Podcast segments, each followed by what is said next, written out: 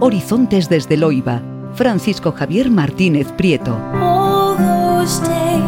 El pasado domingo celebrábamos a San Julián en la concatedral y asistíamos al homenaje a título póstumo en el que se entregaba la medalla de oro de San Julián de Ferrol a nuestra compañera de Cáritas diocesana Carmela Primo. Lunes el clero joven de la diócesis asistía en la residencia de Piñeros de Narón a una jornada de convivencia y formación. El martes, la Delegación Diocesana de Laicos, Familia y Vida celebraba en la iglesia de Santa María de Viveiro la oración semanal por la familia y el miércoles la Delegación de Juventud continuaba con las celebraciones de oración joven que tienen lugar todos los miércoles durante el curso académico en las Angustias de Ferrol y los jueves en Santa María del Campo de Viveiro.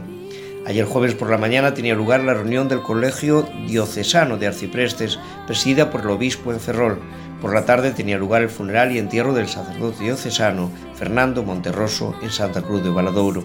Hoy viernes está teniendo lugar la reunión de los equipos directivos de Cáritas de Galicia en Compostela, con presencia de nuestro obispo. En esta semana se anunciaba la visita pastoral de don Fernando, que comenzará por el arciprestazgo de Ferrol. Por este motivo ya ha tenido lugar la reunión de preparación de la visita por parte de este arciprestazgo y hoy viernes a las 8 de la tarde en San Julián tendrá lugar la vigilia de oración ante el comienzo de esta visita. Mañana sábado en San Cobade, Villalba, recordaremos en una Eucaristía al sacerdote Luis Fole Freire, recientemente fallecido. Este sábado tendrá lugar también en el Casino Ferrolano la presentación del cartel de la Semana Santa de Ferrol a las 12 de la mañana.